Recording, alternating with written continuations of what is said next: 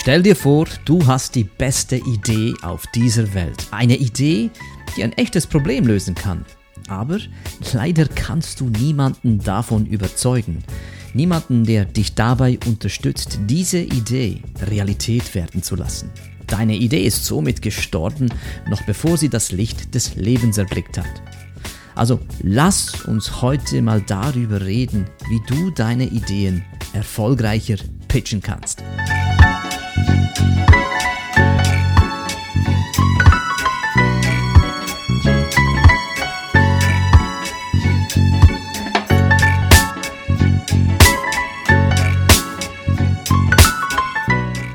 Mein Name ist Salvatore Princi. Herzlich willkommen zu einer weiteren Folge von Upgrade Yourself. Bleiben wir doch gleich bei diesem Stichwort Pitching. Denn was ich dir in der heutigen Folge anbieten möchte, sind vier Schritte oder besser gesagt vier konkrete Fragen, die dir helfen, das Ziel deines Pitches besser auszuarbeiten. Aber eins nach dem anderen. Bevor ich jetzt auf diese vier Schritte komme, bitte ich dich mal kurz erst über all das nachzudenken, was dir in deinem Leben wichtig ist. Also deine Familie, deine Beziehungen, deine Freunde, dein Job, dein Team, mit dem du zusammenarbeitest, deine Firma. Und wenn du das tust, dann stellst du sofort fest, alles, was in deinem Leben für dich von Bedeutung ist, ist gemeinsam mit anderen oder durch andere Menschen entstanden oder auch anders formuliert, nichts, was in deinem Leben von besonderem Wert ist, geschieht ohne das Zutun anderer Menschen.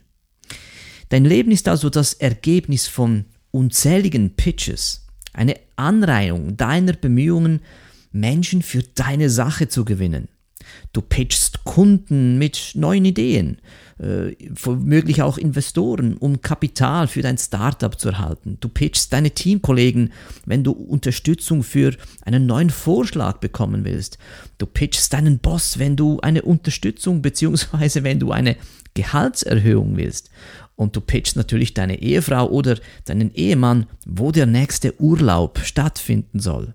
Und du pitchst sogar deine Kinder, wann sie ins Bett gehen müssen. Du stellst also ziemlich schnell fest, Pitchen ist ein ganz wichtiger Bestandteil und Erfolgsfaktor deines täglichen Lebens. Für die Menschen, die dir wichtig sind, ist es entscheidend, dass du klar kommunizieren kannst. Dass du klar machen kannst, wer du bist, was du willst und warum du es willst. Mit anderen Worten, die Menschen um dich herum müssen verstehen, was dir wichtig ist und wie sie dich bei deinen Ideen auch unterstützen können. Also was immer es ist, was du anderen anbietest, das kann eine Idee sein, das kann eine Vision, ein Produkt oder auch eine Dienstleistung sein. Pitchen ist ja in erster Linie einfach eine Methode, eine Technik, mit der man einfach, klar und auch effizient das Interesse des Gegenübers wecken kann. Und die Betonung liegt hier auf dem Wort Interesse. Denn hier kommt bereits eine erste ganz wichtige Botschaft für dich. Dein Pitch, der soll andere nicht informieren, sondern interessieren. Das ist ein Problem, das ganz viele haben, denn hier trennt sich bereits die Spreu vom Weizen. Viele brauchen tatsächlich viel zu viele Worte, um klar machen zu können, wer sie sind und was sie wollen. Interesse wecken können, das ist ja an sich schon schwer genug. Das dann jedoch noch prägnant zu schaffen, in einer gewissen Zeit, in einer besonderen Kürze, das erschwert das Ganze natürlich um ein ganz gewaltiges Mehr. Und daher kommt auch hier immer wieder die Frage auf, ja, wie lange es denn dauert, um bei jemandem das nötige Interesse zu bekommen. Nun, da hörst du jetzt ganz unterschiedliche Zeitfaktoren und äh, meine Erfahrung ist ganz einfach die, wenn du jetzt zum Beispiel sagst, ein Pitch, der weniger als zwei Minuten dauert, ja, dann redet man in einem solchen Fall eher von einem sogenannten Elevator Pitch. Und der Punkt ist aber der, ein Pitch, der kann sowohl 120 Sekunden als auch 20 Minuten dauern oder sogar noch länger. Der Zeitfaktor hier ist ja immer abhängig des Themas und des ganzen Kontextes. Worum geht es denn hier wirklich? Wo pitche ich? Wen pitche ich? Was sind die Bedingungen? Ja, also das eine schließt das andere hier nicht aus, denn im Grunde genommen kannst du so sehen, das, was du in 20 Minuten erklären darfst, das musst du natürlich auch in 20 Sekunden schmackhaft machen. Und was du in 20 Sekunden schmackhaft machst, das solltest du auch während 20 Minuten aufrecht erhalten können.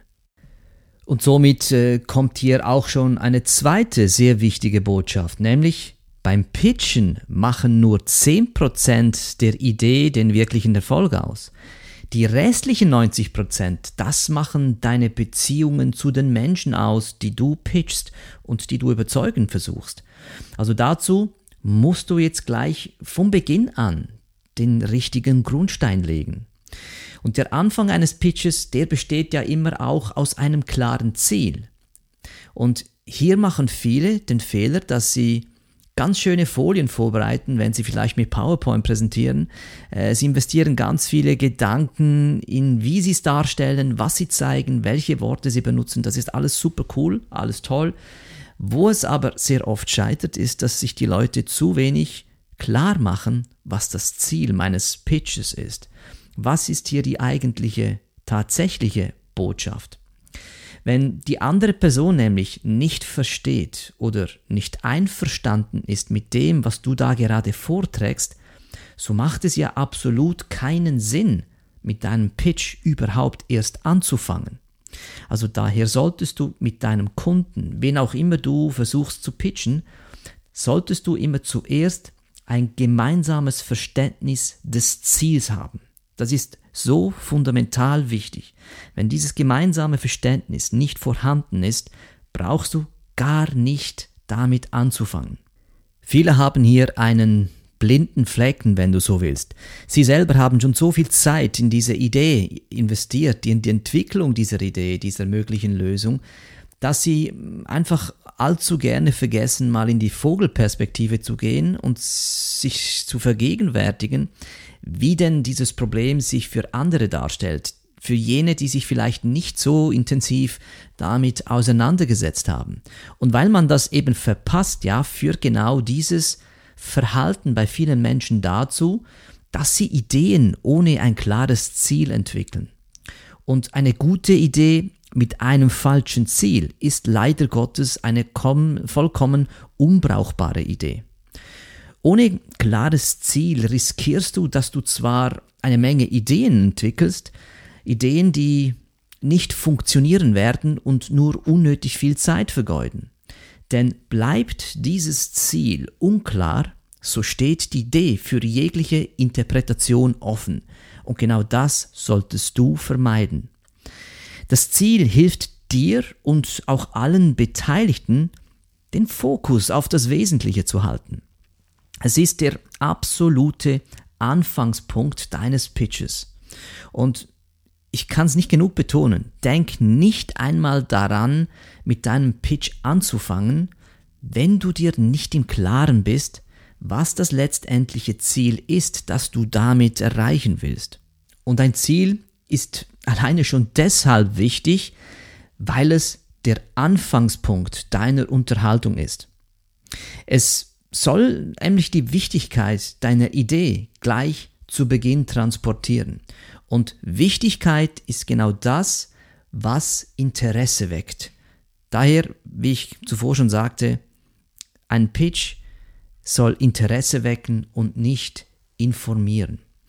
Also lass uns jetzt konkreter werden. Ich möchte dir im Folgenden diese vier wichtigen Schritte aufzeigen, dir erklären, wie sie dir dabei helfen, dein Ziel klar, einfach und auch leicht verständlich zu definieren. Und bei diesen vier Schritten handelt es sich äh, genauer genommen um vier Fragen, die du dir stellen kannst und dir helfen sollen, diesen Unterschied klar zu machen. Also beginnen wir mal mit der ersten Frage. Die erste Frage, die lautet ganz einfach, frage dich, handelt es sich bei diesem Ziel eher um ein Problem oder um eine Gelegenheit? Es gibt sehr viele Theorien darüber, wie ein gutes Ziel zu definieren ist. Aber am Ende kommt es nur auf eines an, nämlich die einfache Tatsache zu verstehen, ob du mit deiner Idee eher ein Problem löst oder eine Gelegenheit schaffst. Denn jedes Ziel im Leben gehört zu einem dieser beiden Kategorien. Problem oder Gelegenheit. Wir lösen mit Ideen Probleme oder aber wir schaffen damit Gelegenheiten. Diesen Unterschied auszumachen ist fundamental, denn es definiert bereits die Sprache, die du verwendest, wenn es darum geht, dein Ziel zu formulieren. Ein Problem kann schnell negativ formuliert werden. Und bei einer gut formulierten Gelegenheit hingegen schwingt eine viel positivere Energie mit. Und je nach Branche, je nach Thema, je nach Kontext kann das ganz unterschiedlich spürbar sein. Die zentrale Frage lautet also hier bei diesem ersten Schritt, welches Problem genau muss die Idee lösen? Und meine Empfehlung dazu ist, wann immer möglich, sollte ein Ziel so formuliert sein, dass es eine neue Gelegenheit schafft. Also wie auch immer du das anzugehen versuchst, ja, manchmal ist es tatsächlich so, dass ein Problem oder eine Idee ein Problem einerseits löst und gleichzeitig auch eine neue Gelegenheit schafft. Das gibt es natürlich auch. Aber wenn du dir hier für diese beiden Begriffe ähm, Zeit lässt und dir wirklich überlegst, ist es ein Problem, das gelöst wird oder schaffe ich damit eine Gelegenheit, dann wirst du viel, viel tiefer graben können und eine viel klarere Sprache vermitteln, worum es denn bei deiner Idee geht und warum man dir besser zuhören sollte. Und damit hast du schon mal dieses wichtige Interesse geweckt. Gehen wir doch mal zum zweiten Schritt. Die zweite Frage, die du dir in diesem Prozess nun äh, stellen musst, ist diese. Ist dieses Ziel, das ich da vor mir habe, eher ein kurzfristiges oder langfristiges Ziel? Lass uns das mal kurz äh, aufschlüsseln, was der Unterschied ist zwischen langfristigen und kurzfristigen Zielen. Bei langfristigen Zielen, ja, frag dich einfach, wie weit reicht dein Traum? Wie groß soll dein Ziel sein? Möchtest du damit eher etwas Kurzfristiges erreichen oder handelt es sich um eine noch weit entfernte Ambition von dir? Oder vielleicht etwas dazwischen? Was auch immer hier zutreffend ist, du musst dir darüber im Klaren sein. Denn je weiter ein Ziel in der Zukunft liegt, umso mutiger und abstrakter darf dieses Ziel sein. Was weit in der Zukunft liegt, ja, das ist, dem sagen wir, äh, ist eine Vision. Und eine Vision ist ja noch nicht in Stein gemeißelt. Da darf alles sein und da ist alles noch möglich. Für langfristige Ziele verwendet man daher eine allgemeine, viel weniger spezifische Sprache, als es bei kurzfristigen Zielen der Fall ist. Bei langfristigen Zielen wollen wir die Menschen eher dazu inspirieren, was möglich ist und dadurch die Gelegenheit schaffen, dass die Lücken dieser Vision in ihrer eigenen Fantasie die Leute selber ausfüllen können. Verwendet man bei langfristigen Zielen jedoch eine viel zu detaillierte Sprache, dann läuft man damit Gefahr, dass man nicht verstanden wird. Und wichtig für dich ist dir einfach dir zu merken, dass langfristige Ziele dann gut sind, um Menschen zu motivieren und ihnen einen Traum vorzustellen. Denn diese Ziele haben dann eher eine strategische Natur. Wohingegen kurzfristige Ziele, die funktionieren ganz anders. Diese sind dafür da, um die Dinge geregelt zu bekommen. Kurzfristige Ziele schauen immer auf die Gegenwart und haben eine sehr praktische Sprache. Sie fokussieren mehr auf Probleme, als es bei langfristigen Zielen der Fall ist. Und weil kurzfristige Ziele eher praktisch veranlagt sind, ist es auch sinnvoll, möglichst wenig Spielraum für Interpretationen zu lassen. Mit anderen Worten auch hier, ein kurzfristiges Ziel sollte so konkret und spezifisch wie nur möglich sein. Und dann kommt der dritte Schritt, also die dritte Frage, die du dir in diesem Prozess stellen solltest. Und die lautet, Ist das Ergebnis des Ziels bereits etwas Konkretes oder noch immer etwas Abstraktes? Was meine ich hier mit äh, abstrakt und äh, konkret? Nun, ein wenig habe ich das ja bereits schon bei Schritt 2 angedeutet, als ich erwähnte, dass je längfristiger ein Ziel ist, umso abstrakter darf es auch sein. Und ob ein Ziel eher abstrakter Natur ist, das erkennt man vor allem an seiner Sprache. Also abstrakte Begriffe beinhalten beispielsweise Worte wie Freiheit, äh, Liebe, Erfolg, gut, schlecht und so weiter. Also du siehst, das sind alles Bezeichnungen, über die jeder von uns ein gewisses Verständnis hat.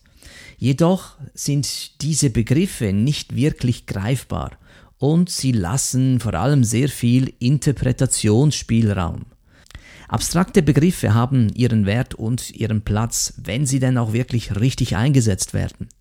Aber diesen Begriffen fehlt sehr oft der wichtige Bezugsrahmen und sind daher eben nicht klar definiert. Und damit abstrakte Ziele tatsächlich funktionieren, müssen wir einfach sicherstellen, dass sie in einer solchen Weise formuliert sind, dass alle Beteiligten ein gleiches Verständnis erlangen. Und das erreicht man am besten, indem man sie zugleich mit konkreten Zielen verbindet, die von allen Beteiligten in der gleichen Art und Weise wahrgenommen werden. Denn konkrete Ziele, wie gesagt, die lassen keinen Interpretationsspielraum offen. Und dann kommen wir zum vierten und letzten Schritt, wo die letzte Frage lautet, ist der Umfang des Ziels eher generell oder spezifisch? Was damit gemeint ist, möchte ich dir anhand eines Begriffes erläutern. Also nehmen wir zum Beispiel den Begriff Transportmittel. Tja, das ist ein sehr genereller Begriff. Ein Begriff, der einen ziemlich weiten Bogen umspannt. Transportmittel kann nämlich alles Mögliche sein, wohingegen Motorrad ein schon viel spezifischerer Begriff ist. Wenn wir zum Beispiel den Begriff nehmen Transportweg, ja, das ist auch so ein allgemeiner Begriff. Spezifischer wäre in einem solchen Fall zu sagen Wasserweg. Das Wort Wasserweg ist ein spezifischerer Begriff als Transportweg. Dennoch kann man Wasserweg auf eine weitere, noch spezifischere Ebene herunterbrechen, zum Beispiel in Flussweg. Und der Flussweg wiederum könnte man noch spezifischer werden lassen, indem man genauer sagt, welchen Fluss. Zum Beispiel den Rhein, den Mississippi oder was auch immer.